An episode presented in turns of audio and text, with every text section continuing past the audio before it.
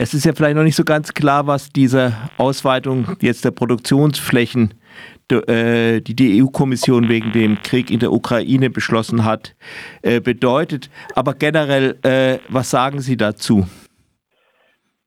Also wir sind als ABL äh, erstmal der Meinung, dass es falsch ist, diesen äh, das eine gegen das andere auszuspielen. Also diesen Green Deal und Farm to Fork Strategie haben wir ja gemacht, weil wir diesen immensen Verlust an äh, Biodiversität haben auf den Ackerflächen oder in der Agrarlandschaft. Und ähm, das, äh, da muss man natürlich reagieren. Und ähm, wir verkämpfen uns jetzt nicht daran, ob man jetzt ein Jahr diese vierprozentige äh, sogenannte Flächenstilllegung oder nicht produktive Flächen äh, aussetzt. Aber generell sollte man äh, an der Strategie festhalten und jetzt nicht alles äh, äh wieder zurückdrehen äh, und sagen, wir brauchen keinen, keinen Artenschutz zu betreiben. Mhm. Was wären denn die, ja, äh, die Setbacks, die da drohen, wenn man jetzt das mal ein Jahr aussetzt?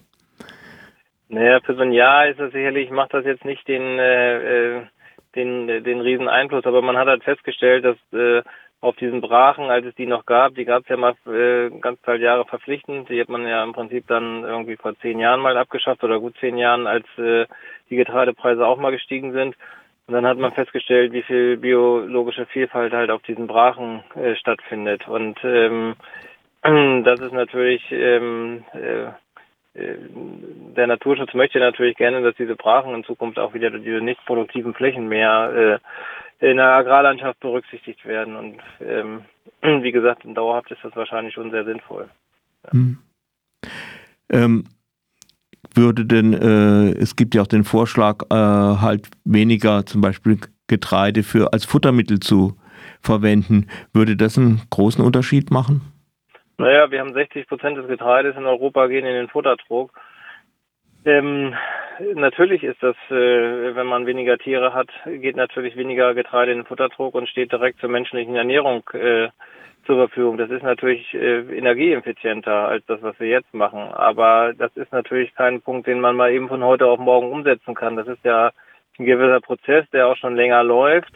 Äh, dass die Tierbestände reduziert werden, zumindest in Deutschland. In ganz Europa kann ich das, äh, habe ich die Zahlen jetzt nicht im Kopf. In bestimmten Ländern steigen ja die Tierbestände.